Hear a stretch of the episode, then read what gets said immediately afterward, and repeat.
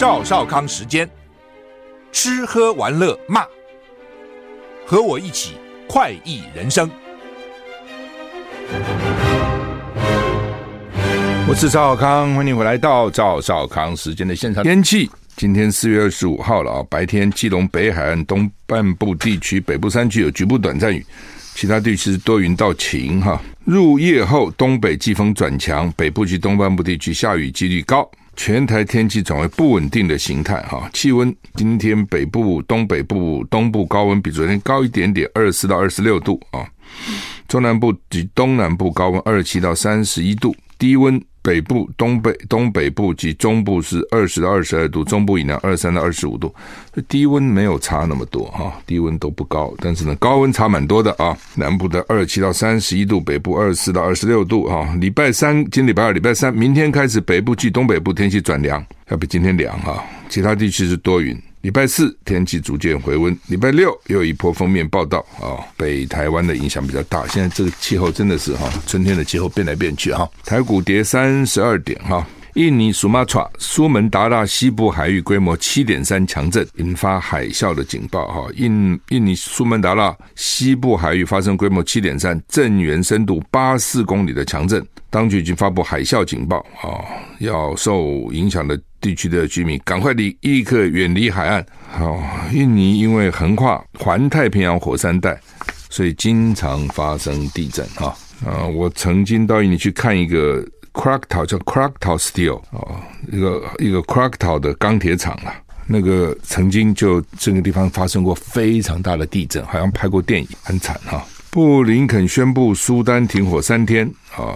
CNN 说还有疑虑哈，就我以前去去过的地方很，那时候年纪二十几岁，我就因为在美国公司担任亚洲区的经理嘛，所以我去的很多地方是一般观光不会去的，一辈子去不了的地方啊，你很难想象我去那些地方啊，比如印尼就到了，人家到印尼都什么巴厘岛就完了，我哪去了？我到了周末的时候，印尼的这个的这个印尼的。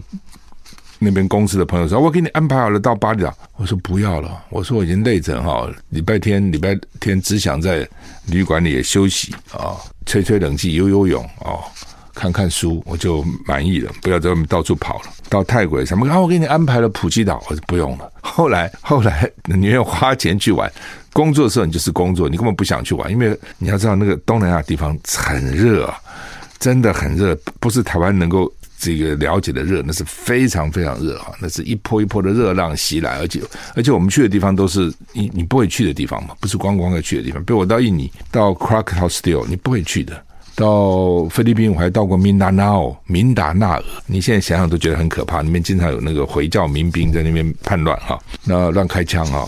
到明达纳尔看他的镍矿，镍啊叫 Nonok。看它的镍矿啊，所以这到很多奇怪的地方。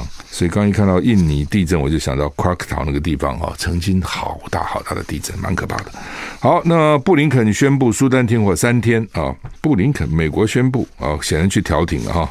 CNN 说还有疑虑哈，美国国务卿布林肯宣布苏丹交战各方同意停火，从二十四日午夜开始持续七十二小时。不过，美国有线电视网 CNN 报道，这这个月发生冲突以来，宣布第三次停火。没有一次是真的，就讲停了就没没就假的哈。BBC 报道，美国国务卿布林肯宣布，苏丹交战各方同意停火七十二小时。苏丹武装部队跟快速支援部队之间的协议是在过去四十八小时的紧张谈判之后达成的。布林肯说，美国敦促交战双方立刻全面停火，同时为了支持持久结束的战争，美国将和区域。和国际伙伴以及苏丹平民利益相关者协调，建立一个委员会来监督永久停战、敌对行动跟苏丹的人道主义安排。不过，美国有线电视使用 CNN 报道说，尽管宣布了新的停火协议，但疑虑还在。冲突爆发来已经知道，直到至少有四百人死亡了哈。那快速支援部队发表声明，承诺停火，支持布林肯的声明，但是军方还没有发表公开评论。CNN 指出，爆发冲突一个多星期以来，苏丹首都喀斯木的居民被告知留在室内，食物跟饮水都不够。啊，各国争相恐后撤离外交平人员跟平民。监测组织指出，苏丹网络中断，连接率只有正常水准的两趴百分之二。首都喀什木的网络从周日晚上开始一直处在瘫痪状态。你看，一打起仗来哈，大家这时就网络还通不通？哦，就说现在没有网络，大概就很难生活哈。尤其年轻人哈，你看关心的是网络，食物啊、水啊都不够了哈。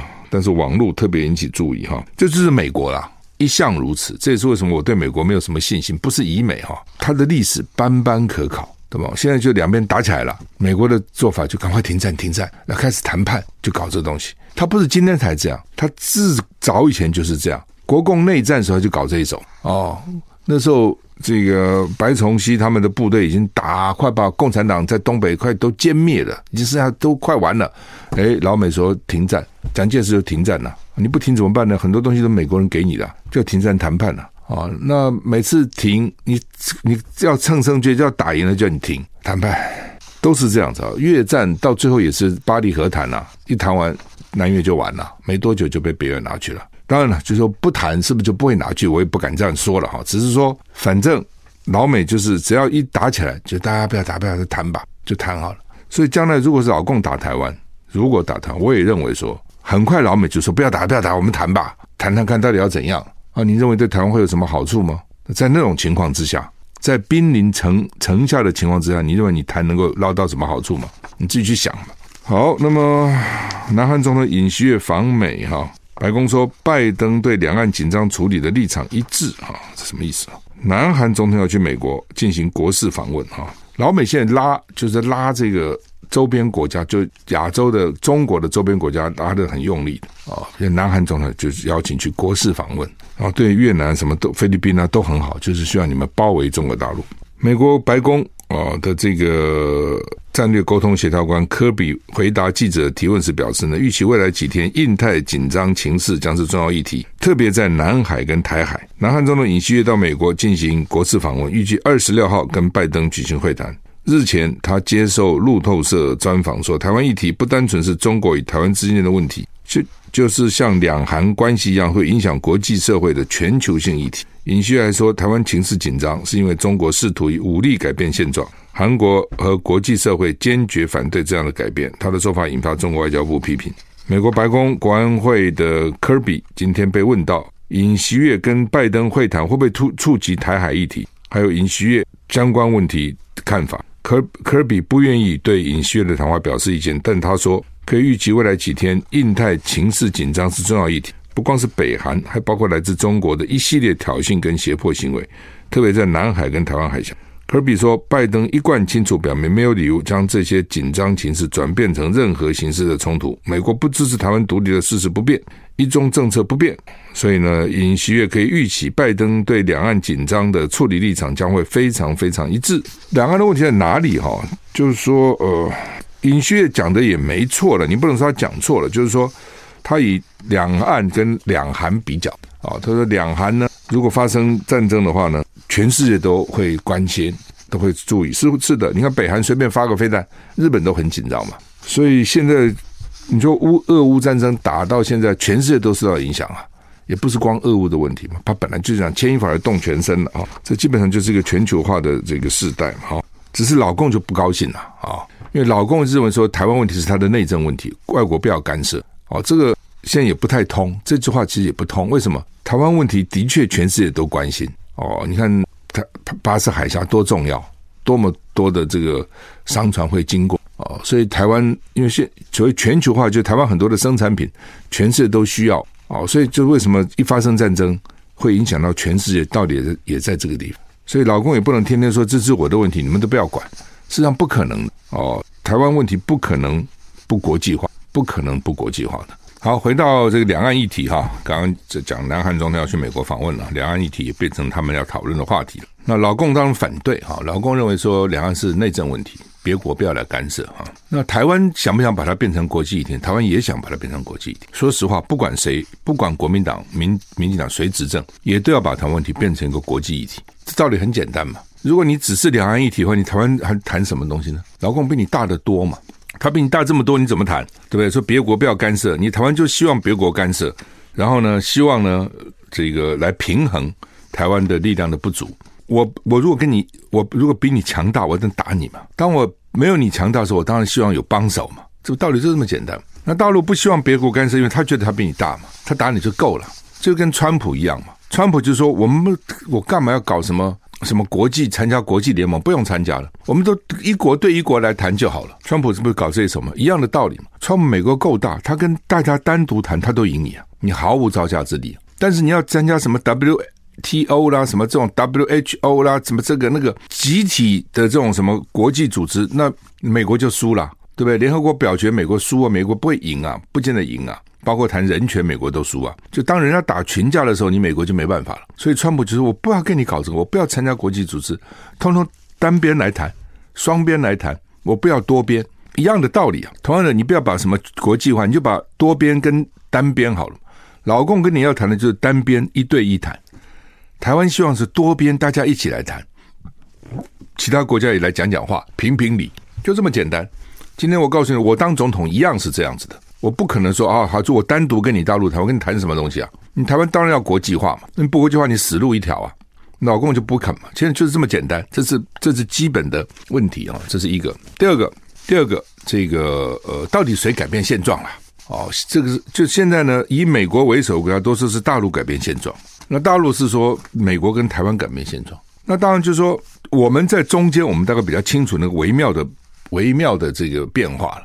美国这些国家，一个就是故意看不到，一种是他真的看不到。所以真的看不到，所以他没有那么细嘛。就像我们对美国，我们也只能看一个大的，所以里面的变化，对不对？那种细微的变化，你真的是不可能我们那么清楚嘛。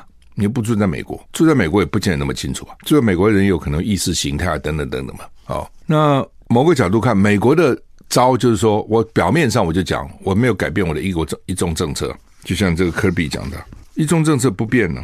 美国不支持台湾独立的事实不变了，我没有支持你台湾独立啊，我还是一中政策，我没有变呢。那你老共没事天天飞机绕过来绕过去，你是你变了，对不对？这是美国的态度。那老共就讲说，那你怎么没变呢？你是变了，对不对？你现在跟台湾变得这么亲近呢？哦，然后呢，你台湾是以美谋独啊，就老共的感受，他看到台湾，比如民进党改教科书啦，去中国化啦。哦，然后呢，这个比如到现在为止，对大陆的学生啊，对大陆观光客都各种限制的呢。老共觉得说，你明显是故意的，但这些事情对美国人来讲，他可能觉得没什么，没有什么太大的改变，所以他认为台湾没变。那老共认为你变了，你不肯承认一个中国，就你不肯承认一个中国，你不不承认，你不接受九二共识，老共就觉得你变了，你自己慢慢开始要转变，你不是一下子宣布独立，你看这。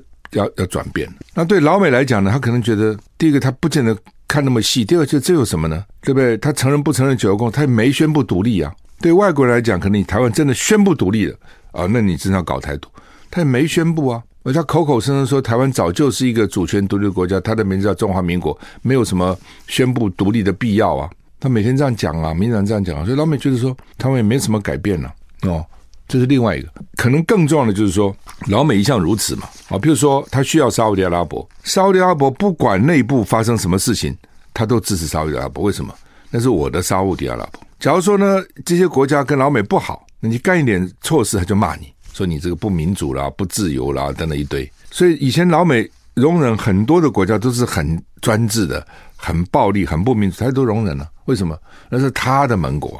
哦，就像很多人说，我的孩子再坏也是我的孩子啊，那就是我的孩子，你少管了。老美其实也是这样的心态，你是我的朋友，你在我这边，你做什么都是对的。所以他们国民党说，有些人到美国跟美国人讲说，民进党不民主啊，哦，举了很多例子啊，老美都听不进去。老美说，不要跟我讲民民进党怎么不民主呢？哦，他们他们老美觉得这很民主啊，没有不民主。哦，所以国民党现在人到美国去不敢讲民进党不民主了。南韩总统尹锡悦要出发访问美国了。美国的《Washington Post》的华盛顿邮报呢，同日刊登尹锡悦专访，问到韩国跟日本的关系，因为韩国跟日本也是世仇哈，韩国人很反日的哈。尹锡悦说，他没有办法接受拿百年前的事情要求日本人下跪道歉，意思就是说，日韩的关系比历史翻历史旧账重要。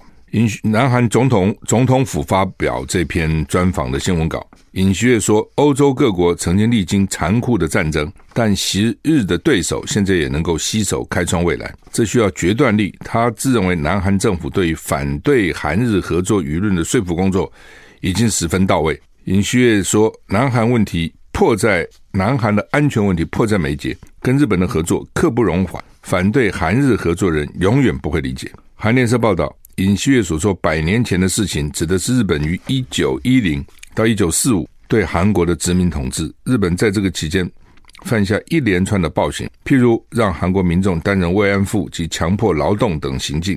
那尹锡悦的意思是说，去谈这个过去的事情，不利于。韩国跟日本的关系哈，那尹锡悦是很特别的一个总统哦，他是非常特别。过去南韩总统都不敢讲这样的话哦，因为南韩这个反日情绪很强烈哈。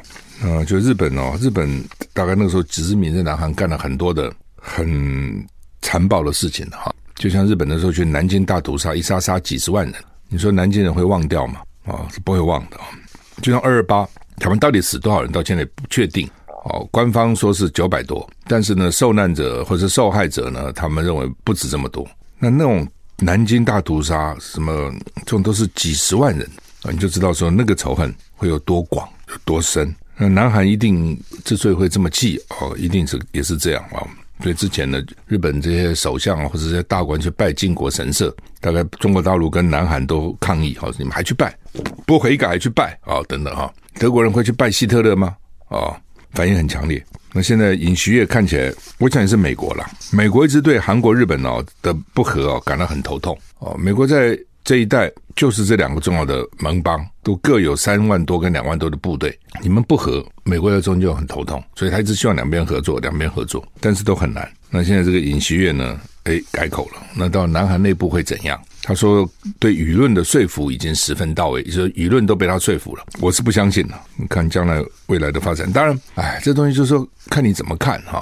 比如像美国就很容易原谅，日本的时候偷袭珍珠港，美国生气跑到日本去炸广岛，长崎丢原子弹。那美国现在跟日本很好，美国跟德国也没什么不好，这个都还好。因为呢，事实上二战也没打到美国本土，美国也没有真的是死多少人。但是越战是美国去打的，越战呢。”越战真的是美国去打啊，但是美国现在对越南也很好。那这个制裁中国大陆很多单都转到越南去了，所以美国对越南很好。好像忘了，其实没有多久诶，我都记得他们都忘了。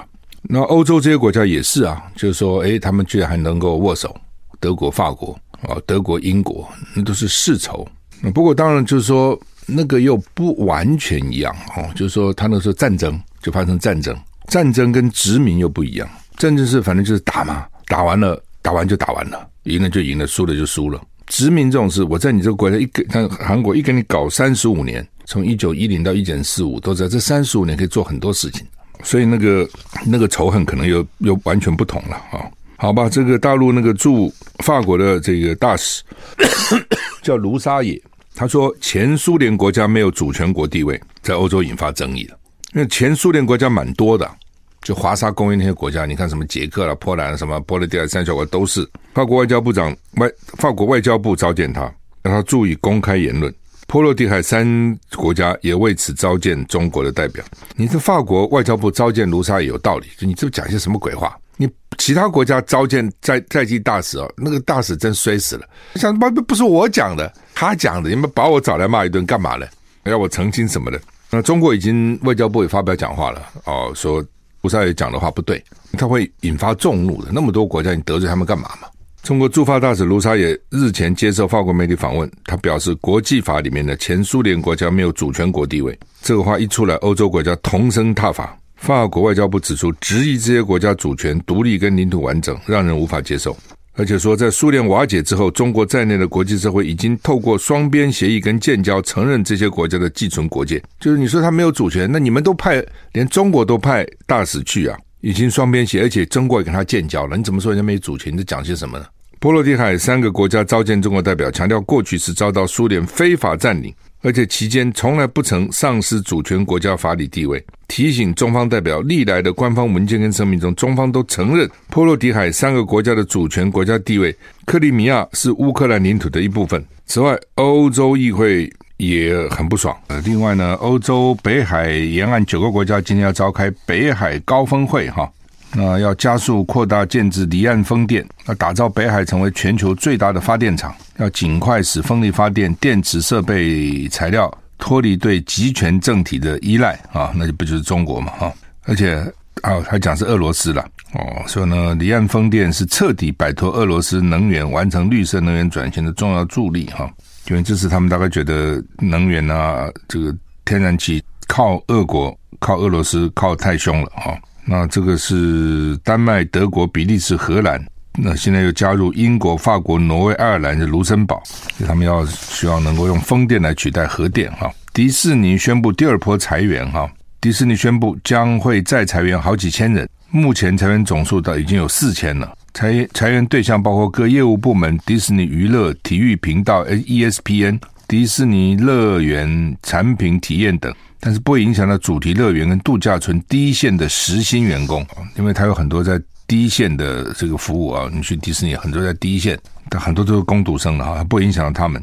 迪士尼今年二月宣布说要大裁员七千人，要进行组织重组。目标是要把迪士尼业务精简化，现在就是计划的一部分，所以他们最后会省下五十五亿美元。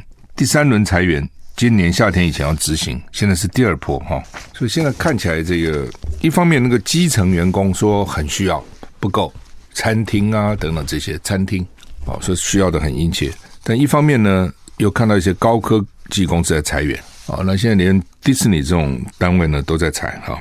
好，《中国时报》头版头登的叫做“上次不是一个幻象坠海吗？监察院纠正空军司令部哈，我觉得这个有点荒唐了哈。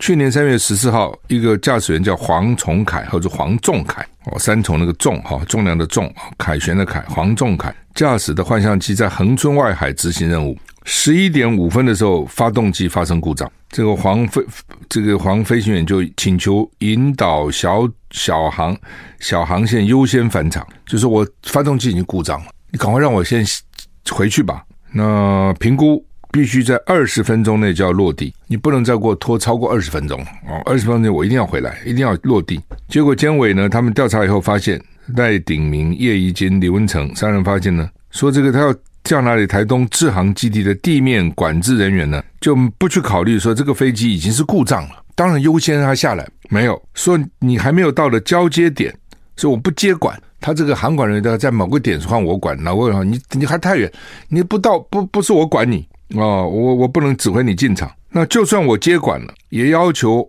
黄仲凯呢按照一般程序进场，这个是很荒唐哎，你不觉得很荒唐吗？哦，就像救护车在路上，冰冰冰冰，你就是非挡住，你就按照一般车这样过，等红绿灯，那病人不就死了吗？同样的意思嘛。哦，你已经很紧急，就是你当然要他紧急的进场嘛。这飞机在空中哎，开什么玩笑？结果呢，就说你还是要按一般程序进场。结果这个飞机超过二十分钟在空中，哦，十一点二十五分。你看，他十一点五分的时候，发动机发生故障，说我发生故障，我最多再能撑二十分钟，所以赶快让我进场。他们不给他进场，结果十一点二十五分的时候呢，弹跳驾驶员弹跳落海弃飞机，这飞机很贵的啊，如果到时候能够下来，能够救多好呢？当然也不见得能够救到了哦，有时候搞不好飞行员还死了都有可能。但是呢，至少飞行员的判断，当时判断就是你过二十分钟，我把飞机平安降落在机场。那这些塔台的人员呢，就不不不听。这个很奇怪，这么照理讲，这个航管人员知道说飞机在空中发生事情，一定是最紧急优先，其他飞机先排开，把这个航道空出来，让它能够降落，一定是这样子啊！你今天你做航管员，我做航管员也是这样，那这些航管员为什么会好像都无动于衷哈？好像这跟他无关啊？叫补来，按照规定来。第一个还没到我该接的地方，所以呢，我现在不能够把你接回来。好了，你到了以后呢，你也得按照一般的情况慢慢排队。逐一进场，哎，这个除了对这个飞机很危险，你对其他飞机也很危险啊，你不觉得吗？同样机场万一有个飞机失火了降下来了，你会波及其他的飞机啊。哦，我也不懂是训练还是那个心态，你们的心态到底怎么想？那这个人是不是你的同僚？哦，是是不是？我想到我的同同僚发生这事情很紧急，好像是无动于衷，好像很听起来就无血无泪哦，随便哦，就这样感觉实在是很糟哈。哦联合报头版头的是说，警政署甄选战训教官干嘛呢？警政署去甄选战训干嘛？要训练五千个警察啊，所以要训练个五千个警察，将来呢都能够变成第二陆军啊。警政署长现在出来否认五千五百个警察没这个事啊，警察就是警察，军人就军人，这搞清楚了，警察就是警察，军人就是军人。我来考警校，我当警察，我不是要当军人，我要当军人，我就考官校算了嘛。对吧？还可以升将军呢。好，那么大家都关心侯友谊啊，新北市议会今天开议哦，因为之前呢就所以侯友谊在等议会开议，议会开议。不过我们也是哈，十一月二十六号那个十一月多选举，十二月二十五号市长就职，议员就职，要搞到四月二十五号才开议，真会拖哦。这这议会啊，这真会拖，拖这么久才开议哈？好吧，开议了，因为侯友宜就要等开，我倒不是为了侯友宜，我说我是觉得说。选上了，一定很多议员都这个摩拳擦掌，想要表现，还拖这么久啊，这、很奇怪。那对侯友宜有什么重要呢？就他认为说他，他他他原来的规划就是他要等到施政报告哦，然后呢，最早的想法就是说议会咨询完毕哦，然后呢，国民党就征召他啊、至少呢，我一个会期，第一个会期，我尽我的责任，我做了施政报告，我也接受了议员的咨询，然后我再选。据说最好他们是这样规划，当然现在问题在里面，就是说本来 如果大家觉得侯友不错，就提名了，因为去年选举的时候知道嘛，他可能会选，林佳龙也是这样问他嘛，那他还是拿很高票，啊表示新北市民没有那么在乎。如果新北市民都没有那么在乎，那其他选民那么在乎干嘛？根本根本不关你们的事嘛，你们市长也没选他，那那个时候就就提了，也就提了，郭台铭大概也就算了，那时候不提。那到底是他的原因，朱立伦原因不知道，那就说要等到议会好了，等议会，等啊等啊等啊，变数就发生了嘛。这个民调就低了。第二个，郭民郭台铭现在看起来很积极啊，啊，郭台铭看起来非常积极啊，到处去演讲啊，哦，然后呢去拜访啊，然后去拉各种的这个关系啊等等啊，那个辅选他们这辅选的干部好像也组成起来了，那还要再搞下去，你再搞个半个月一个月好，那到时候你怎么办呢？你说好，那时候说侯友宜你不选吧，我提郭台铭。那侯友宜觉得很奇怪啊，不是原来有一点默契，或者至少我的打算是第一个会期执询完了以后，你再再征召我嘛？那怎么现在变了呢？哦，好，那到时候如果不提郭台铭，提征召侯友宜，那郭台铭也觉得很奇怪，那你不是耍弄我吗？你们早点决定不就算了吗？你怎么不这是那怎么办呢？好吧，就算两个当事人没意见，他们现在各有各的支持者啊。你比如侯友谊，你看起来好像。国民党里面蛮支持他的哦，然后呢，看起来新北市议会也是支持他的，就是至少国民党这一部分。那这些人愿不愿意呢？同样的，如果你现在提了郭侯友谊了，征召侯友谊，那郭台铭的支持者愿不愿意呢？他也动员不少人呐、哦，你比如像新竹县长啦、新竹市长啦、苗栗县长都还蛮挺他的。哦，那你当然你说那选举本来就有竞争嘛，也不怕也没关系。那这是有一个公平的游戏规则，比如说民进党。啊，做法就是以前你现在看一下美国的共和党、民主党一样嘛，有兴趣都来，何幸乎来啊！来了以后呢，就登记，登记以后呢，就开始演讲啊、辩论啊，啊，然后就看看谁表现得好，然后大家看啊。美国更直接的就是投票初选嘛。那然后呢，不管你是用什么初选投票啦，这个民调等等，到最后他因为有一个游戏规则，所以呢，输的人也就算心里嘛不不不乐意，你表面上也得。认嘛，那怎么办呢？你也得认呐。哦，就像这个王世坚哦，那我们看他那个民进党那个初选哈，其实那个民调三家民调，有一家我认为是很奇怪，两家两个人各有胜负了啊，但是有一家差山水差非常远，我觉得山水这个很奇怪。我在电视上公开讲，我说他应该出来说明他的这个民调怎么做的，样本怎么取样，怎么会差跟人家差那么远？你一家就比人家两家都超过，一家就干掉其他两家了。但是输的还是何志伟，只好认了。他也不敢说那个民调有问题啊。我的意思说，而且这三家是你们当时同意的哦。你就算吃哑巴亏，你也只有认了。你你怎么办呢？就不管怎么样，至少他有一个游戏规则，就摆在这个地方。形式上，你说内容上是不是真的公平？不见得了。哦，蓝绿有没有进来搅和都有可能了。但是至少大家同意这种方法。那现在看起来，朱立伦他并没有一个公开的办法嘛。那他到时候要争了这个那个会不会不爽呢？争了那个这个会不会不爽呢？就是两个人就算是没有公开不爽，他们的支持者会不会不爽？哦，所以这个都是问题了哈。好吧，那现在回到新北，看起来这个国民党议会议员呢是支持侯友谊的，所以想尽办法让他能够能能够这个解脱啊。所以现在就是说要提早总质询啊。如果现他因为他今天开始开议嘛，如果今天开议施政报告完了呢？提早总质询，所以认为说侯友谊五月中旬大概就可以结束。民先让民进党问嘛，民进党问完以后，国民党可以不问，也可以提书面哦，就好了，我结束总结咨询结束了，至少第一个会期总咨询结束了。重头戏当然是民进党议员问他哦，然后这个时候呢，他说我我被征召，就比较名正言顺，大家比较不会那样说。你看你连这个屁股屁股都没坐暖，你就跑了。哦，那现在另外问题是说，那他就算会期结束，朱立伦征不征召他呢？哦，朱立伦有说你会期结束我就征召你吗？好像也没。所以，所以现在这个局势情势是很奇怪的啊！从某个角度是蛮奇怪。那郭台铭没有闲着，郭台铭说台湾没有无利论是假象，就是就是说有人讲说啊，他反正没办法，台湾就是这样的，两大之间难为小。那美国要这样，我们怎么办呢？又不能怀疑美国。那大陆要这样，怎么要怎么？我没有办法对抗大陆。所以郭台铭说这是假的哦，中国人不了解美国人，美国人不了解中国人，所以台湾人能够扮演最有利的角色。啊，意思是这样子哈，是很积极啦。那刚刚也讲说，警方要训练种子教官哦，这是大有问题。你现在不能把警察当军人这样训练。那警察说没有，那没有的话，你给他们这么还要丢手榴弹干嘛呢？警察的任务是不希望人死，军人的任务是把对方打死。这两个训练的目标跟逻辑是不一样的。我们这服兵役都知道嘛，所有的招都是要把对方置于死地，因为不是他死就是你死。警察不是这样，警察是把人抓到，最好抓个活口啊！哦，所以那个训练是完全不同，好吧？我们今天时间到了，谢谢你的收听，再见。